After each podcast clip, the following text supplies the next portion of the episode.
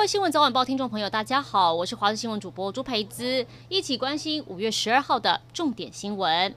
台湾疫情升温，中部地区面临缺水问题，药局酒精、干洗手这些防疫物资再度成为热销品。药局的防疫物资专区货架几乎空了一半。业者说，疫情又升温，这几天口罩、酒精销量大增，比起上个月，粗估至少增加四成销量。宜兰跟新北昨天出现两起不明感染源社区感染，中央流行疫情指挥中心专家小组咨询委员李秉颖今天受访就表示，这次确实是很大的危机，如果防疫继续松懈，不排除一个月出现三千人确诊。他同时认为，受到政治压力阻挠，台湾面临最大危机就是在国际上买不到疫苗，所以国产疫苗脚步要更快。但第三期的临床试验一直过不了，六月底到底能不能顺利上市，他也没有把握。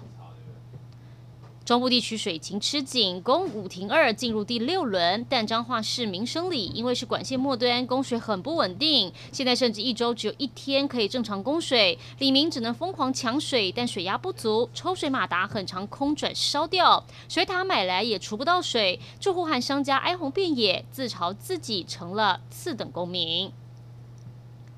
国内疫情升温，民众抢打疫苗。然而，目前阿斯特捷利康 AZ 疫苗接种人数是突破了十万人。而英国十号发布了一项研究显示，接种一剂 AZ 疫苗就可以降低八成死亡风险。这是全球第一份根据 AZ 疫苗实际施打状况做出的保护力调查研究。英国已经有超过三分之二的成年人接种至少一剂疫苗。近日疫情开始有趋缓迹象，英格兰地区将从十七号开始放宽封城限制，但是在巴西却有。孕妇接种 AZ 疫苗后死亡，两者之间有没有关联？当局正在调查。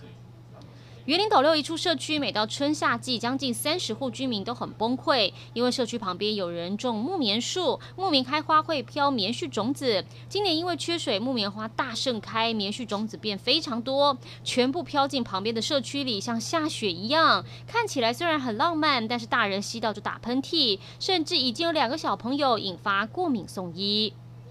一起来关心天气。今天各地大多还是晴到多云，午后山区会有零星短暂雷阵雨，夜晚跟清晨东部也可能有零星降雨，但是水汽非常少，天气持续炎热。气象局针对部分地区发布高温灯号，中午前后紫外线偏强，西部高温普遍能来到三十四到三十六度，尤其中南部近山区或河谷高温很容易来到三十六度以上，南投、台南跟高雄甚至可能出现局部三十八度高温，而东南部因为西南西风过山沉降增温，有焚风发生的几率，白天户外活动一定要注意防晒，多补充水分。